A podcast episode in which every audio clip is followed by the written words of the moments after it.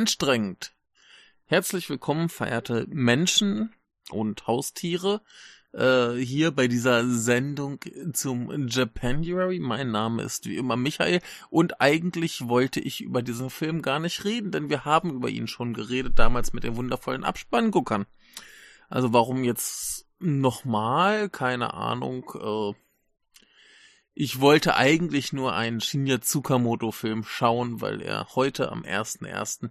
Geburtstag hat und ich habe heute eigentlich auch schon zwei Podcasts aufgenommen und wollte eigentlich nicht nochmal. Und äh, ich habe mir dann aber einen seiner Filme rausgepickt, die ich noch nicht ganz so oft gesehen hatte. Und das war dann in diesem Fall äh, Nightmare Detective. Und ähm, ja, irgendwie waren so ein paar Sachen dabei, die wir, glaube ich, in der anderen Besprechung nicht hatten oder vielleicht doch und ich kann mich nur nicht mehr erinnern. Aber ähm, so so so Filmbesprechungen sind ja irgendwie immer so Work in Progress, denn man schaut einen Film irgendwann nochmal und sieht andere Sachen. Und ich weiß nicht, ich habe neulich in irgendeinem Podcast die interessante These gehört, dass man einen Film ohnehin dreimal sehen muss, um ihn irgendwie äh, fassen zu können. Und ich finde diese Aussage eigentlich ganz gut. Und äh, ja, jetzt habe ich den mal wieder geguckt. Ist lange her. Das letzte Mal, glaube ich, tatsächlich, als wir den damals äh, besprochen haben. Und ja, irgendwie wollte ich dann doch noch mal so ein bisschen darüber reden. Also ich werde mich hoffentlich kurz fassen, denn äh, man kann auch die alte Folge noch mal hören, wenn man das möchte. Die gibt es ja noch, muss man einfach mal gucken. Ich glaube, sie hieße Nightmare Therapist.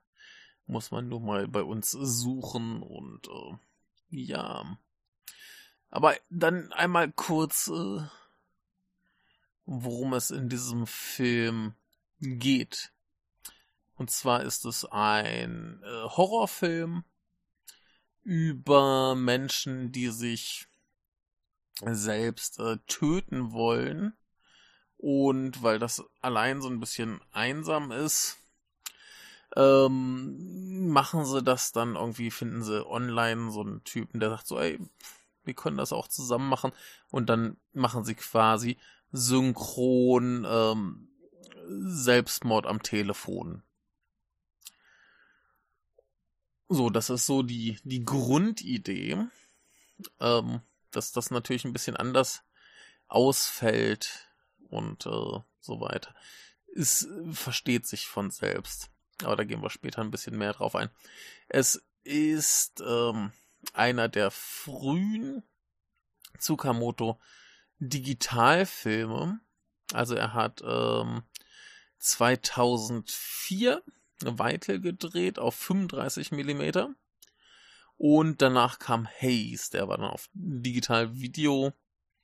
Und dies war dann so der nächste Film und der hat jetzt diesen immer noch aktuellen, ähm, sehr markanten Digital-Look, den er irgendwie, ja, hier quasi eingeführt hat. Also das sieht schon von der Bildqualität her besser aus als Haze aber es hat eben dieses ein bisschen billige, super saubere, super sterile. Und ähm, ja, der Film kam 2006 raus. 2008 kam sogar eine Fortsetzung, eine der wenigen Fortsetzungen, die Tsukamoto gemacht hat. Und das müssten, glaube ich, so seine zwei kommerziellsten Filme gewesen sein würde ich jetzt mal sagen, vielleicht noch so sowas wie Gemini und Vital relativ dran, äh, relativ dicht dran. Aber das, das ist sowas, wo du merkst, also da, da ist auch im, im Abspann, glaube ich, ein Lied von Fuji Fabrik, also viel poppiger und größer geht's halt nicht. Und ähm, ja, der Film ist halt generell auch relativ dicht am Standard. Ähm, J-Horror-Film, weshalb den, glaube ich, auch relativ viele Leute gar nicht mal so sehr mögen. Ich glaube, das war auch damals so äh, die Tendenz in unserer Folge, dass die Abspann-Gucker gesagt haben, so das ist eigentlich so ein bisschen zu Standard. Ähm, nach diesen zwei Nightmare Detector Filmen hatte er Tetsuo the Bulletman gemacht. Ähm, nicht gerade Publikumsliebling und danach aber das äh, phänomenale Trio Kotoko Fires on the Plane und Killing, die allesamt ganz großartig und fantastisch sind.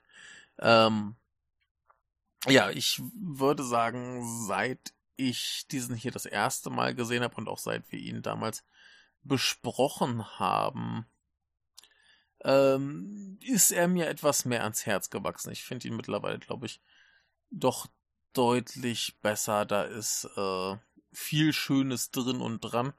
Dieses, ähm, dass es im Prinzip ein relativ gewöhnlicher J-Horror-Film ist, das bleibt natürlich immer noch, aber das ist ja eigentlich auch nichts Schlimmes. Also, ne, kann man ruhig auch mal machen. Ja, es muss ja nicht alles äh, super fantastisch und äh, abgefahren sein, sondern ne, ein bisschen mainstreamiger in diesem Kontext ist immer noch äh, ziemlich grandios.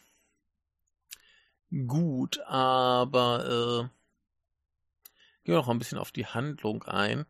Und zwar wird dann relativ schnell klar, dass irgendwas mit diesen Leuten, die sich da mutmaßlich selbst töten, äh, nicht stimmt und dass da vielleicht irgendwie Träume involviert sind und man geht halt zum titelgebenden Nightmare Detective und er soll das irgendwie äh, mit der Polizei zusammen regeln und so weiter und äh, nachher spoilen wir nochmal alles weg, aber Soweit erstmal. Ähm, was ich ganz interessant finde jetzt an diesem Film, ähm, ist erstmal so die, die ganze Figurenkonstellation. Ne? Also wir haben eben diesen Nightmare Detective, der eigentlich alles hasst. Also so wie er eingeführt wird, ist bei einem Auftrag, wo man schon merkt, der will das nicht machen. Der ist da bei so einem Mann im Traum und an der Wand hängt halt so langes schwarzes Haar und er erklärt ihm, hier, das ist äh, das Haar deiner Tochter. Und er sagt, ich habe keine Tochter. Ja, die wurde halt abgetrieben. Das ist das Haar deiner abgetriebenen Tochter. Und ähm, er versucht dem Mann dann zu helfen, aber der beschließt, nee, äh, da draußen gibt's nichts für mich. Und ich bleib jetzt hier bei dieser abgetriebenen Tochter und dementsprechend stirbt dann eben der Herr äh, im Traum und in der Realität auch. Quasi. Und äh, das ist eigentlich auch schon ein ganz gutes, ähm, eine ganz gute Richtung für den ganzen Film. Und zwar bezieht sich der Film auf etwas, das Tsukamoto eigentlich schon seit Anfang an drin hat, nämlich diese super sterile äh, Welt, in der eigentlich nichts mehr natürlich ist. Also mit Welt meine ich Tokio. Diese Betonwüste, in der Menschen keine Menschen mehr sind. Und ähm, in diesem Film führt das eben dazu, dass die Leute sterben wollen, weil sie laut Aussage des Bösewichts diesen natürlichen Überlebenstrieb verlieren. Ne? Also das Leben in der Großstadt entmenschlicht sie quasi so weit, dass eben ihre, ihre, ja, Urinstinkte quasi aussetzen und sie sterben wollen, einfach weil es nichts gibt, weil es in dieser Welt nichts, ähm, ja nichts Normales, Natürliches, Gutes gibt. Es gibt nur äh, Sinnlosigkeit. Alles stirbt irgendwann und dann ist es vorbei und das war für nichts. Das ist so die Aussage des, äh, des Schurken in diesem Film.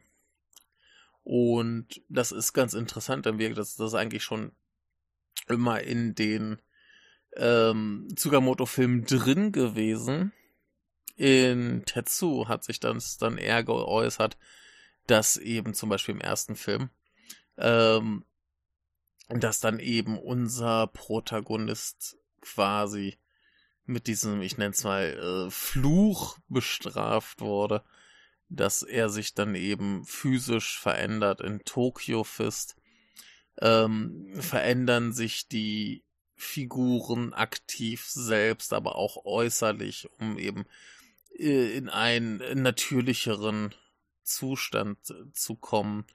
Ähm, generell in den Tetsuo-Filmen geht es immer darum, die, die Welt zu zerstören, um eben was Neues aufzubauen, was irgendwie besser ist. Äh, es ist immer ein, ein, ein, die Welt ist schlecht, die Welt ist furchtbar.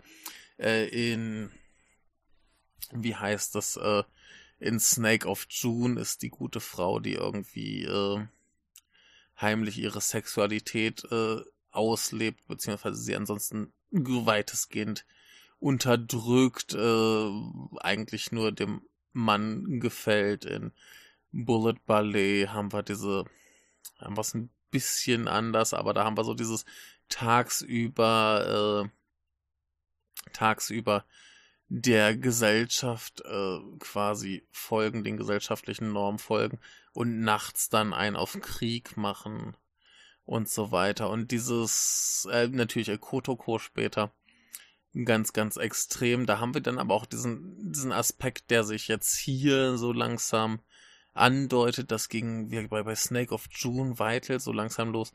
Äh, in den alten Filmen hat sich das immer geäußert in äh, Zerstörung und physischer Veränderung des Körpers und hier haben wir jetzt eben die Verlagerung mehr auf irgendwie die Psyche. In, in Kotoko ist ja das Ding, dass die gute Frau an ihrem psychischen Leiden leidet, solange sie quasi in der Stadt ist. Wenn sie aber die Stadt verlässt, um irgendwie in der Natur zu leben, dann geht es ihr plötzlich viel besser.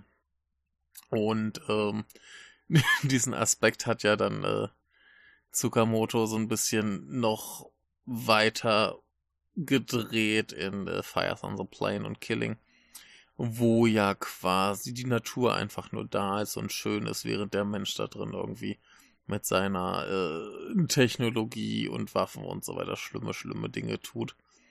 Äh, ja, und die Natur da eigentlich keinen Bock mehr. eigentlich so, mir ist das egal, so ungefähr. Aber äh, ja, äh, Tsukamoto war da so ein bisschen in einer, in einer, in einer äh, thematischen Wandlung drin. Ne, vorher immer Körper und hier ist jetzt schon viel mehr Psyche. Im nächsten Nightmare Detective wird das halt noch viel, viel mehr. Ähm, hier bezieht sich halt so auf diese, ja, wir haben diesen Bösewicht, dieses Suizidale, äh, das er ausnutzt, um eben Menschen zu töten und da viel, viel Spaß dran hat. Und da haben wir jetzt irgendwie so eine ganz interessante Doppelung quasi. Ähm, wir haben unseren Helden, der eben alles hasst und eigentlich sterben will und nicht sterben kann, weil ihn die Leute davon abhalten. Er sieht immer nur das, das Schlechte in den Menschen, wenn er zu Anfang seinen Auftrag da ver, äh, vergeigt, mehr oder minder, oder halt nicht äh, schafft, dann sehen wir hinterher, dass er auch Gedanken lesen kann und er sieht eben nur diese hässlichen Gedanken, so, wer von uns kriegt jetzt das Geld, wo der Vater tot ist, ne, und so Geschichten, ähm, da verzerren sich da auch direkt die, die äh, Gesichter der Menschen zu so einem Anus, ähm, ich weiß nicht, ob das gewollt ist, aber sie sind im wahrsten Sinne des Wortes Arschgesichter. Das ist ganz fantastisch. Und ähm, dementsprechend äh, sieht er eigentlich immer nur ganz, ganz schreckliche Dinge, obwohl in seinem direkten Umfeld zum Beispiel Kinder sind, die mit ihm spielen wollen und die ihn eben nicht sterben lassen. Also er versucht sich dann eben zu Hause zu erhängen, aber die Kinder scheinen ihn zu retten und sagen, du darfst nicht sterben, du darfst nicht sterben, du musst noch mit uns spielen. Und ähm, da hätte er eigentlich was Gutes, was er dann aber nicht sieht, weil er zu ja überwältigt ist von von dem ganzen hässlichen und ekligen und äh, ja eben dieser dieser kompletten Entmenschlichung. Und unser Bösewicht hingegen, der möchte auch sterben und der kann auch nicht sterben. Aber der versucht eben dieses Ding übers Telefon sich mit jemandem umzubringen. Er schneidet, er sticht sich selbst in den Bauch, um sich zu töten und stellt dann aber fest, dass das nicht klappt und äh, währenddessen ähm, merkt er aber, dass er das starke Bedürfnis hat, äh, anscheinend das Mädchen, mit dem er sich da umbringen will, zu fressen. Das heißt, er geht dann los und trinkt ihr Blut und so Geschichten. Das heißt, er wird äh, mehr und mehr zum Monster in dieser Traumwelt. Und wenn er dann wieder aufwacht, sind eben seine Wunden verschwunden.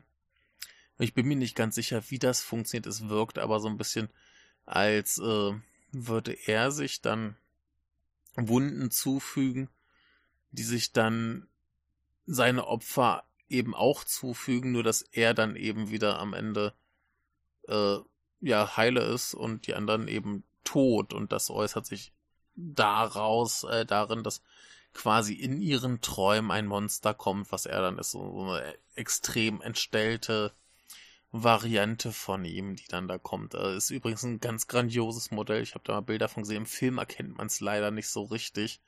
Das ist wieder wie im, im Bullet Man, wo sie sich ein ganz großartiges Modell für den finalen Tetsuo gebaut haben, was man dann vor lauter Gewackel kaum sieht.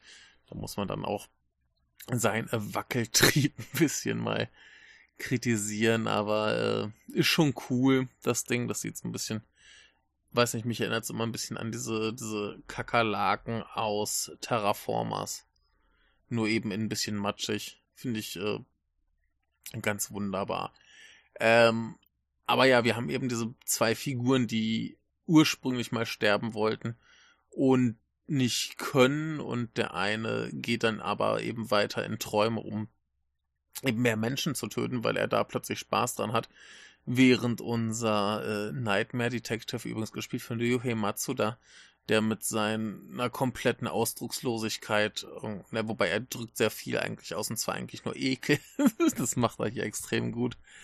Ähm, übrigens habe ich neulich so geschwärmt von, ähm, von, von einem Film namens Beast to Die und wo ich überhaupt nicht dran gedacht habe, was mir dann gerade eben beim Gucken auffiel, ist ja, dass der Hauptdarsteller von Beast to Die und Resurrection of the Golden Wolf äh, ja, äh, Yusaku Matsuda ist natürlich der Vater. Wie konnte ich das vergessen? Ne, der Vater von Ryuhei Matsuda. Ganz, ganz großartig. Ähm, ja. Äh, wo waren wir? äh, genau, also er will halt nicht in die Träume. Es, es gruselt ihn, es gruselt ihn noch mehr, dass er in einem Traum sterben könnte. Und ähm, er hat da überhaupt keinen Bock drauf. Ihm ist das alles zuwider, ihm ist das zu gruselig und er tut's halt nur, wenn es unbedingt sein muss.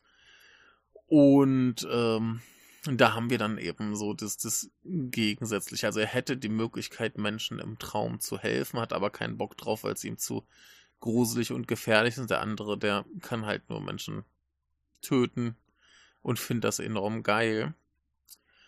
Und äh, ja, das ist dann irgendwie eine ganz nette Konstellation. Dazu kommt dann eben noch, dass die anderen Figuren irgendwie so einen unterbewussten Todeswunsch haben. Also wir haben hier so einen, so einen jungen Polizisten, der als erstes dann diese, diese Nummer anruft, um den Mörder zu fangen. Und ähm, dem passieren halt schreckliche Dinge. Und dann, dann sind so die letzten Worte, ich wusste gar nicht, dass ich sterben will. Na, also da scheint dann irgendwie sowas Unterbewusstes drin zu sein. Ähm, und unsere Protagonistin, die hat irgendwie so, so zwei Persönlichkeiten. Das ist einmal halt so die, wie wir sie normal sehen, so in so einem, äh, ja, so stylische Klamotten, sehr schick, sehr fein, relativ kühl. Und äh, in ihren Träumen sieht man sie dann immer noch mit zerzausten Haaren in so einem roten Kleid. Und ähm, zum Rot muss man ja auch sagen, der ganze Film, da sind die Farben sehr reduziert. Und nur das Rot ploppt so richtig raus. Also, äh, das heißt dann vor allem das Blut, das, äh, ja, sticht so richtig heraus aus dieser, dieser sterilen Beton- und Stahlwelt. Ne, so, wenn die Natur quasi aus dem Menschen rausspritzt, dann äh, sieht man das plötzlich und sie hat eben dann so ein rotes Kleid immer an und das ist irgendwie so der Teil in ihr, der sterben will, der aber zum Schluss auch nicht äh, dominiert. Und äh, ja, so ist das irgendwie anscheinend bei den ganzen Menschen, dass sie irgendwie unterbewusst, mehr oder minder unterbewusst sterben wollen und das dann mehr oder minder hinkriegen. Während aber eben auch unser, unser äh, Nightmare Detective unbedingt sterben will und das ganz offen zugibt und immer sagt so, ey, scheiße, lasst mich doch endlich sterben. Und da geht's halt nicht. Und ne, man lässt ihn nicht. Und ja, dann haben wir eben irgendwann noch das große, große Finale, wo sich Träume in Träume schichten und alles relativ kompliziert wird. Und eben unser Nightmare Detective, dem Schurken, der wird übrigens gespielt von Shinya Tsukamoto, ganz wunderbar, äh, ihm quasi klar macht, dass er ein Kindheitstrauma verdrängt hat. Und zwar wurden sie irgendwie von ihrem Lehrer in so eine Art äh, Ofen eingesperrt und da ist seine Schwester äh, hingefallen und hat sich so einen Nagel in den Kopf gehauen und ist gestorben. Und ja, das hat er eben verdrängt und das finde ich einen ganz interessanten Aspekt, weil das quasi dazu geführt hat, dass er, also er, er verdrängt das, das Natürliche, den Tod, er verdrängt das, das eklige, schlimme, traumatische, ähm, um dann eben zu sein wie alle anderen, nämlich dass er sterben möchte, aber hier bekommt er quasi seine Erinnerung zurück. Er freut sich dann, dass, dass er diese wichtige Erinnerung zurückbekommen hat und möchte dann auch weiter töten. Aber dann kommen eben auch die guten Erinnerungen zurück, die ihn komplett übermannen und ihm zeigen, hey, da ist auch äh, Gutes in der Welt. Und das stoppt ihn dann natürlich vom Töten scheint ihm aber dann auch im Endeffekt ein bisschen sein Lebenswillen zurückzugeben, denn er hat ja dann die Erkenntnis, dass es Schönes gibt in der Welt und eben Natürliches. Und dann kommt aber das Dilemma, dass er beim ersten Mal, wo er versucht hat, sich zu töten, also wo er tatsächlich versucht hat, sich zu töten, sich tatsächlich erstochen hat und komatös im Krankenhaus liegt. Das heißt, jetzt stirbt er dann letztendlich doch und wir sehen noch, wie er da im, im Bett liegt mit einer Träne im Auge, als würde er halt plötzlich nicht mehr sterben wollen. Und das ist dann das, das große Dilemma dieses, dieses äh, Antagonisten. Und ich finde das eigentlich ganz hübsch. Also jetzt kann man natürlich sagen, dass es das, das ist alles ein bisschen äh, sehr schlicht auf dieses Problem äh, Depression und Suizid und so weiter, aber ähm, ja, es ist ein Horrorfilm. ähm, ich finde es aber tatsächlich interessanter, als es zuerst wirkt, weil doch diese, diese Figurenkonstellation relativ gut zusammenpassen. Wir kriegen dann eben auch noch erzählt, dass der Nightmare Detective quasi sterben will, weil er sein Kindheitstrauma nicht verdrängen kann.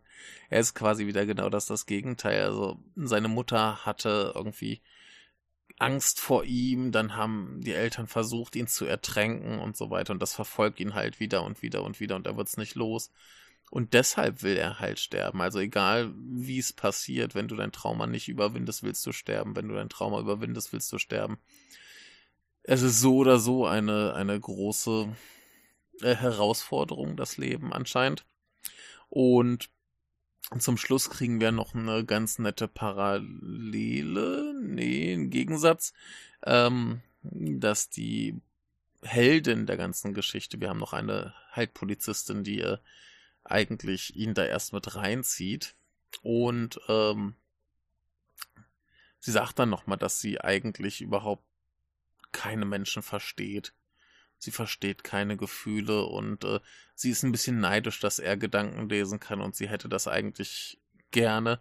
Und er sagt so, nee, das willst du nicht, da siehst du nur Hässliches und Schlimmes und Schreckliches und sie ist dann die Optimistin, die zum Schluss noch sagt so, nee, nee, nee, das ist, äh, da gibt's auch ganz, ganz sicher was Gutes. Und ja, also wir, wir haben es ja vorher gesehen. Er hat ja die äh, Kinder, die ihn brauchen und äh, eigentlich war es die ganze Zeit da und er hat es nur nicht mitgekriegt, weil er jetzt wohl den Arschgesichtern zu viel ähm, zuhört. Und äh, ja, nee, ich finde das so tatsächlich alles relativ gut und recht clever angelegt. Ähm, die Optik passt da sehr gut zu, auch wenn es halt wirkt. Es sieht ein bisschen billig aus, es sieht ein bisschen nach Fernsehen aus. Aber es bringt halt diese, diese unglaubliche Sterilität wunderbar rüber. Also es sieht alles so, so geleckt aus und das so richtig eklig, so, äh, will man nicht, da will man nicht sein. Das ist, das ist alles, uh. und das funktioniert wunderbar. Die Musik ist natürlich wie immer großartig, ne? muss man nichts zu sagen zu Ishikawa. Äh, wunderbar, die Schauspieler sind soweit in Ordnung. Also äh, Tsukamoto macht's ja eh immer gut. Äh, Ryuhei Matsuda ist perfekt für diese Rolle.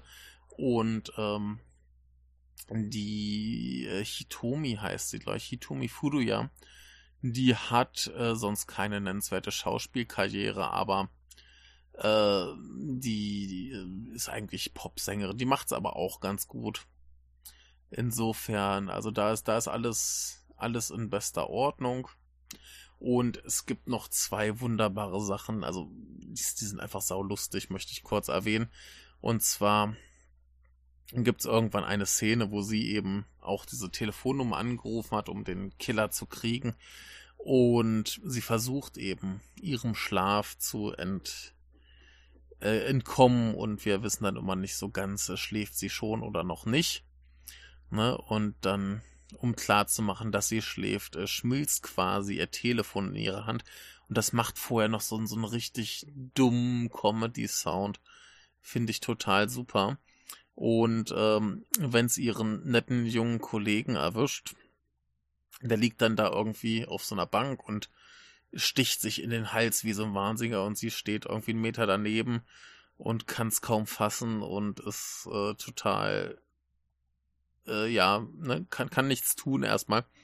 Und dann plötzlich macht sie so einen Spin-Kick und tritt ihm das Messer aus der Hand. Das ist, es ist großartig. Also äh, auch ganz, ganz wunderbar, wenn das erstmal losgeht und sie so den Verdacht haben, oh, vielleicht ist da ja irgendwie was komisch an unserem Polizeifall. Äh, vielleicht sollten wir noch irgendwie andere Leute hinzuziehen und die ganz natürlich sagen, ja, auch, ja, wir können ja irgendwie so ein Medium oder irgendwie sowas mal befragen und haben sie irgendwie so einen Typen im Archiv so, ach ja, wen kennen wir, denn kennen wir irgendwie wen, der sich, äh, der so, so, so, so Nummern irgendwie erkennen kann, so Telefonnummern oder irgendwie was, oder irgendwelche anderen Zaubereien. Da keiner komisch, der irgendwie sagt, so, äh, was ist denn das für ein Scheiß? Also es ist vollkommen natürlich, dass man einfach sagt, ey, geiler Scheiß, machen wir einfach mal so locker flockig. Äh, wir fragen da mal so einen komischen. Ne? Und finde ich ganz, ganz großartig. Also, da ist sehr viel, sehr Schönes drin. Und auch wenn's bei weitem nicht Tsukamotos bester Film ist, ist es ein sehr sehenswerter, es ist ein sehr äh, niedlicher, also wenn man halt so auf Horror steht, ne? Dann ist das total in Ordnung. Dann macht das ruhig mal. Schaut's euch an. Äh, ist, ist ein guter Film. Also jetzt nicht nicht der große der große Tsukamoto, aber so die die zweite Reihe, gute zweite Reihe. Und äh, ihr solltet sowieso alles von ihm sehen.